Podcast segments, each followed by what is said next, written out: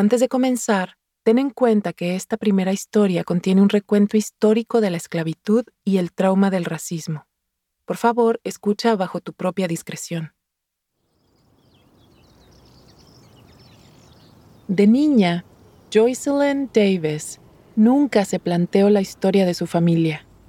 Ella es de un lugar llamado Africa Town, en el estado de Alabama. Africa Town fue fundado o founded por los antepasados de Joycelyn, las últimas personas esclavizadas en llegar a los Estados Unidos. Eran sobrevivientes o survivors de un viaje brutal a través del Atlántico. When I was growing up, I often heard the story of how my ancestors came to live in Africa Town many years ago. You can see relics of the past all over the town. The church that my ancestors founded is still there, and outside of it, there's a bust of a man named Cudger Lewis. He was one of the survivors of the Clotilda, the ship that brought my ancestors to the United States. Rodeada de toda esa historia, Joycelyn nunca pensó mucho en si debería hacer algo para mantenerla viva, hasta que llegó 2018. En enero de aquel año, alguien dijo haber encontrado los restos del Clotilda, el barco de esclavos, y Africa Town se llenó de gente que quería verlo y hablar con sus residentes. Así se vio Joycelyn en una reunión con una curadora del Museo Nacional de Historia y Cultura Afroamericana. I talked to the curator from the museum, and I told her that my great aunt had events at her house to honor our town's history. I said I always thought that was so cool and that I wanted to do something like that. En respuesta, la curadora hizo algo que Joycelyn nunca olvidará y que cambiaría su vida para siempre. La puso en evidencia o called her out. She asked, So, what are you doing? I realized she was calling me out, but it was a good thing so, right then and there, I said, Now it's time for me to do something. Welcome. Bienvenidos y bienvenidas a Relatos en Inglés, un podcast de Duolingo. Soy Diana Cameros. En cada episodio podrás practicar inglés a tu propio ritmo, escuchando historias reales y fascinantes contadas por las personas que las vivieron. Los protagonistas hablan en un inglés sencillo y fácil de entender para quienes están aprendiendo el idioma. En cada capítulo, yo te acompañaré para asegurarme de que entiendas todo. En este episodio, dos historias sobre personas que se reconectan a sus raíces familiares, o Family Roots. Antes de entrar en la historia, una pequeña nota. Nuestra primera narradora es del estado de Alabama, en el sur de Estados Unidos, por lo cual notarás que en las palabras que terminan en ing no pronuncia la G. Por ejemplo, la palabra including. Including.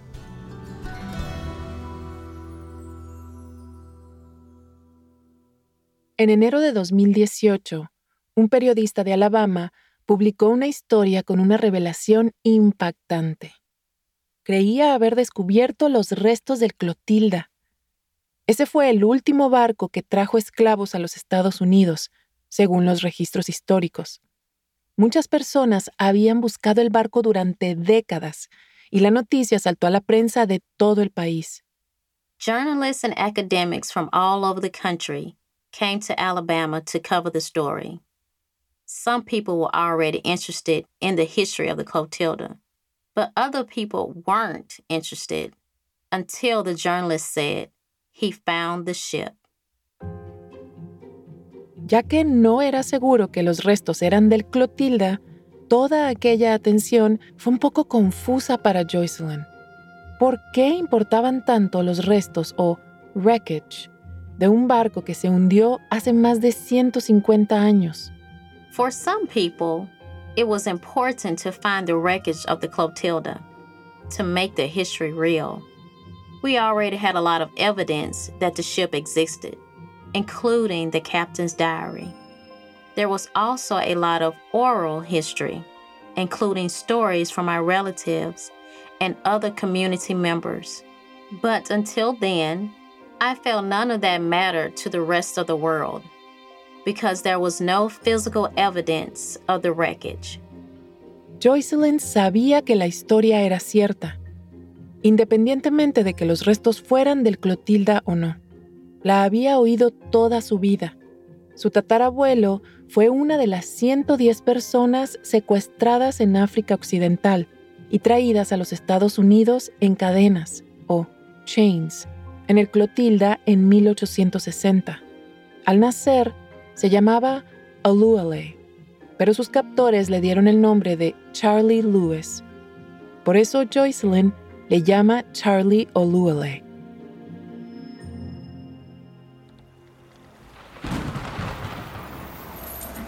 The trip from Africa took almost six months. They were in chains most of the time. I often imagine what my ancestors' lives were like. I wonder what they were doing when their captors arrived.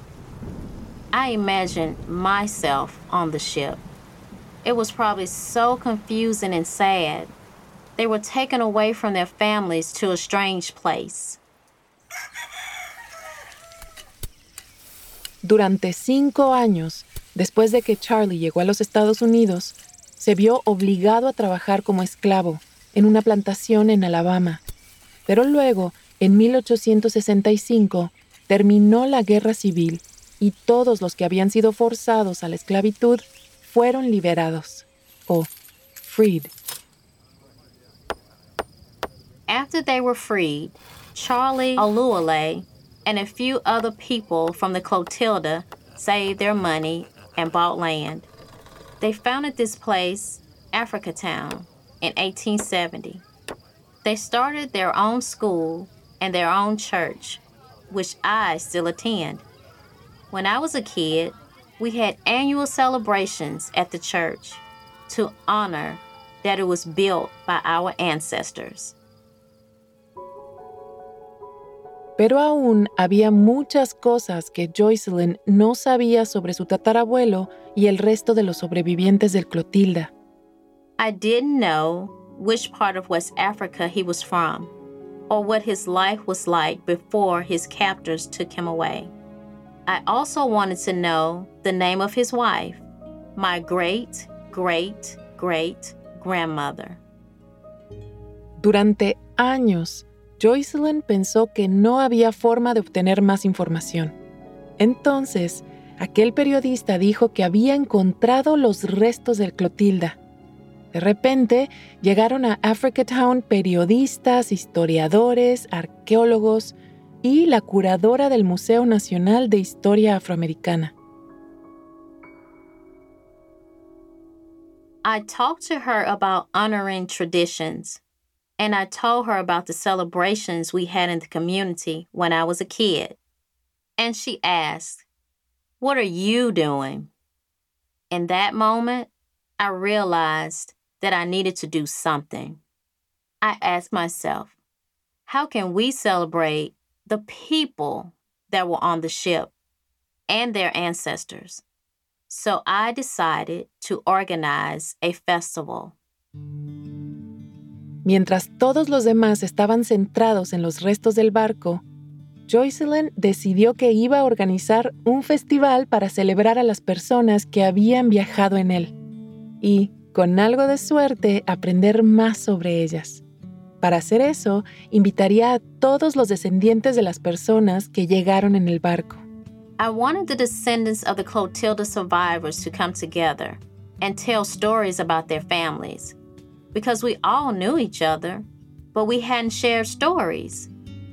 I went to school with a lot of the descendants, and we just never talked about it.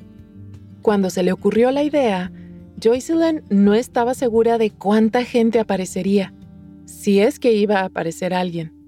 Ella anunció el evento en las redes sociales y en la iglesia. Y para su sorpresa, la gente respondió.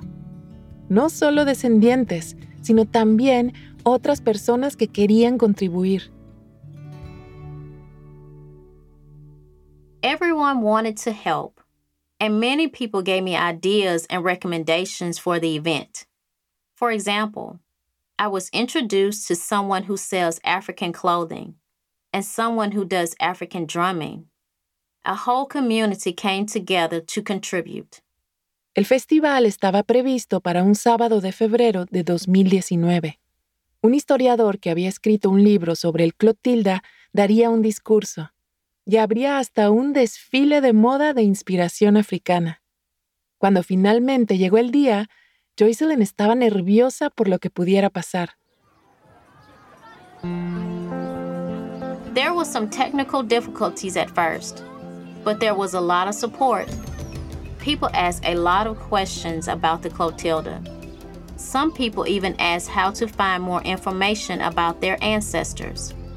We also had an interactive fashion show, and we asked everyone wearing African clothing to join. And then the man doing African drumming asked some kids to drum with him. I thought that was really cool. Más de 100 personas asistieron al festival y como Joycelyn había planeado, al reunir a todos aprendió cosas nuevas sobre su propia historia familiar. I learned my great, great, great grandmother's name from a book about the people who arrived on the Clotilda. I also learned that Africa Town was a place where you could play drums, get a haircut, and have a good time. Women in the town made clothing for their families and sold things at the market. And when I learned all of this, I felt closer to my ancestors. Al final, resultó que los restos que encontró el periodista no eran en realidad del Clotilda. Pero un día, tres meses después del festival, Joycelyn recibió un mensaje de texto de un miembro mayor de la comunidad, pidiéndole que estuviera en el centro comunitario en Africa Town a las 3.45 de la tarde para un anuncio. When I arrived, there were a lot of people from outside the community there, and they announced that they found the Clotilda, the real one. It was at the bottom of the Mobile River, but they were able to identify it by its size and the type of wood it was made of. They wanted us to be there at the community center because at 4 o'clock that day, they were going to announce it to the world. Aunque no era el mismo barco que había encontrado el periodista, la historia que él escribió había provocado una búsqueda del de verdad, al igual que llevó a Joycelyn a organizar el festival para los descendientes de los esclavos. Everyone in the community already knew that the history of the Clotilda was real, but this discovery made our town famous around the world. It also inspired me to continue organizing festivals. I want young people in the town to be involved because it will be their responsibility to remember and honor our history. And that responsibility will be given to future generations, just like it was given to me.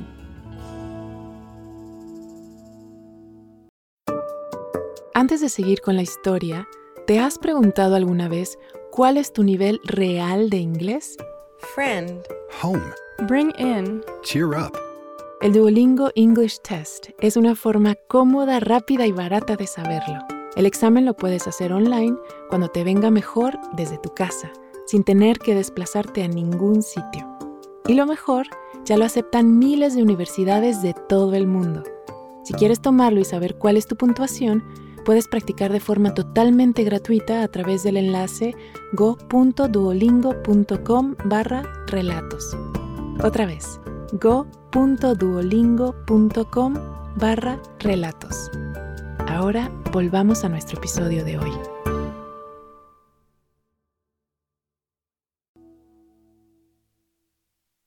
Joycelyn Davis creció sabiendo quiénes eran sus antepasados, pero para Rachel Dorsey, la familia biológica de su padre fue un misterio durante la mayor parte de su vida. Rachel creció en el estado de Washington, en la costa oeste de Estados Unidos, pero su padre era de la provincia canadiense de Terranova o Newfoundland, a miles de kilómetros de distancia, en la costa atlántica. My dad left our family when I was a baby. I only met him twice once when I was 13 years old, and again when I was 16. Then, when I was 31, I learned that he passed away. My mom didn't know much about his family, except that an American couple adopted him when they lived at a military base in Newfoundland.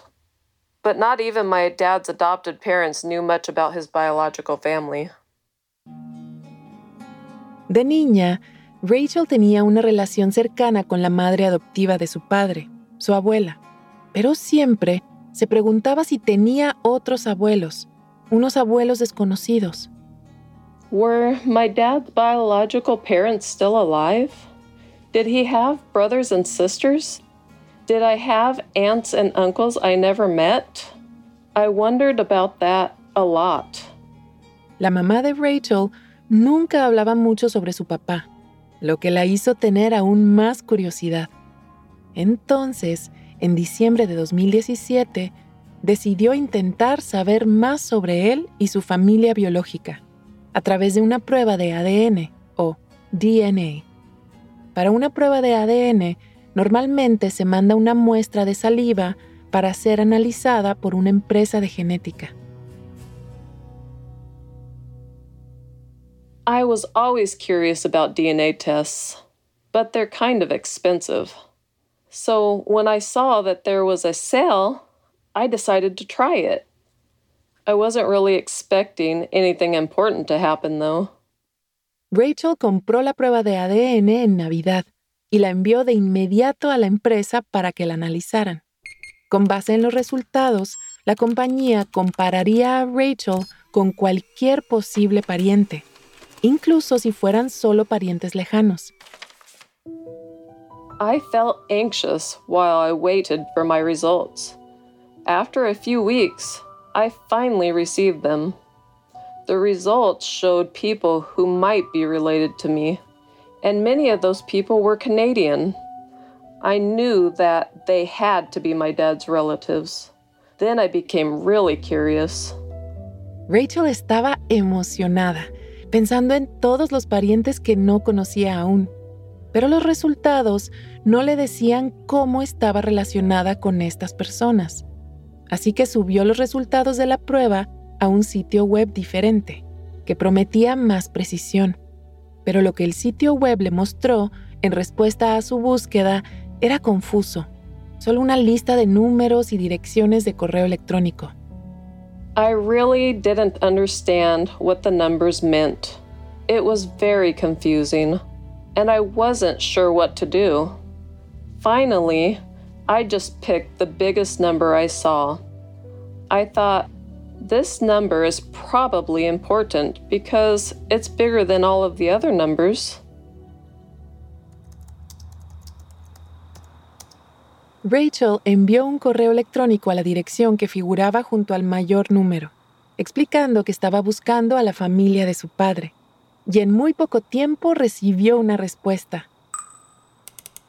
Someone emailed me back and asked, Can you tell me your dad's name and where you are from? After I told her, she said I should contact a woman named Cora, and she gave me her phone number. Ya eran más de las 10 de la noche en Terranova, pero la mujer le dijo a Rachel que llamara a Cora de inmediato. Así que ella lo hizo.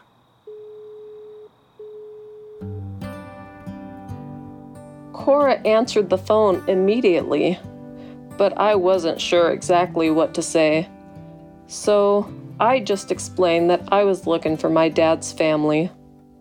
When I said his name, Cora told me she was my dad's cousin and that she spent all of her life searching for him. Rachel no podía creerlo. Después de todos esos años de preguntarse por la familia biológica de su padre, resultó que ellos también lo estaban buscando. Y el momento no podría haber sido mejor. Cora se había hecho la prueba de ADN unos años atrás, pero nunca hizo nada con los resultados.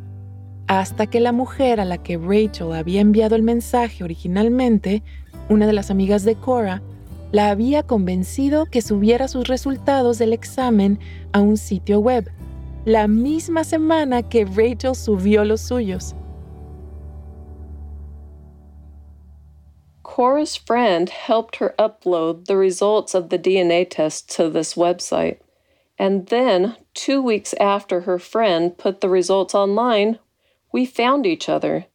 We literally put our information on there at the same time.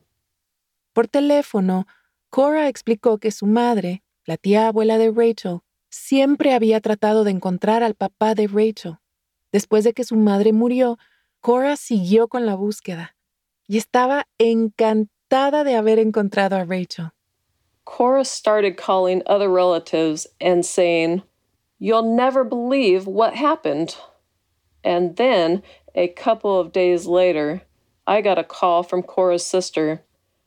From the first time I spoke to Cora and her sister, I felt close to them. It was an instant connection. Durante el año siguiente, Rachel habló por teléfono con Cora y su hermana por lo menos una vez al mes. Finalmente, Cora invitó a Rachel a visitar a su familia lejana en Terranova. I wanted to visit them, but I wasn't sure when I could go. And then Cora started telling me about this thing called Come Home Year. The idea for Come Home Year is to invite people to visit the town where they are from and everyone comes home at the same time. The cities in Newfoundland do it every couple of years, and 2019 was a come home year in Cornerbrook, which is the place where my dad was born and where Cora and her sisters grew up. Cora's sister told me that I should visit Cornerbrook and finally come home to my family there.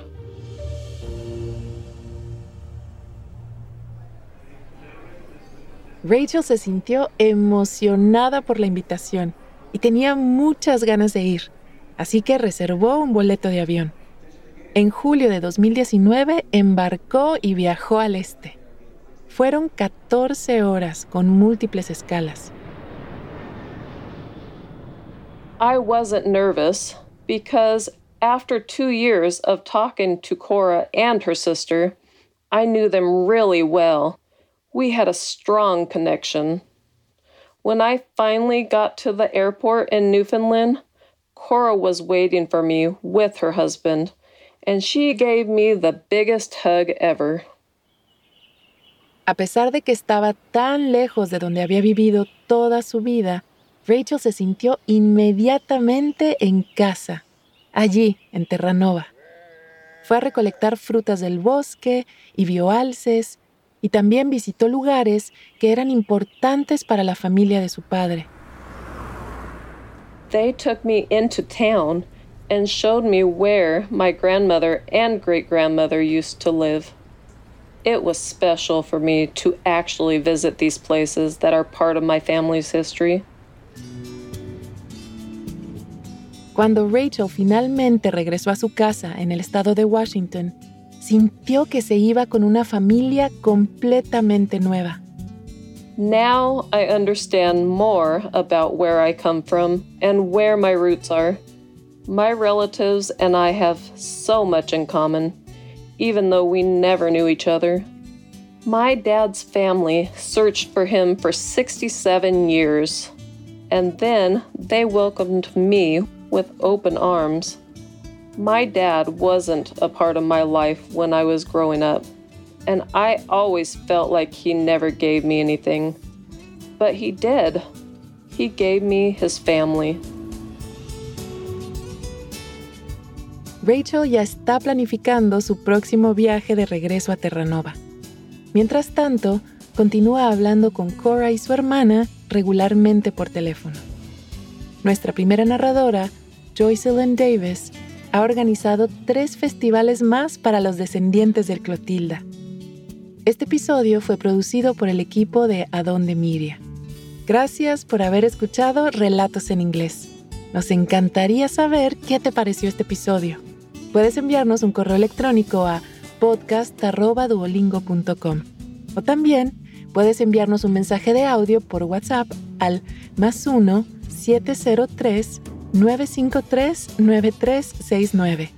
Relatos en inglés es una producción de Duolingo y Adonde Miria.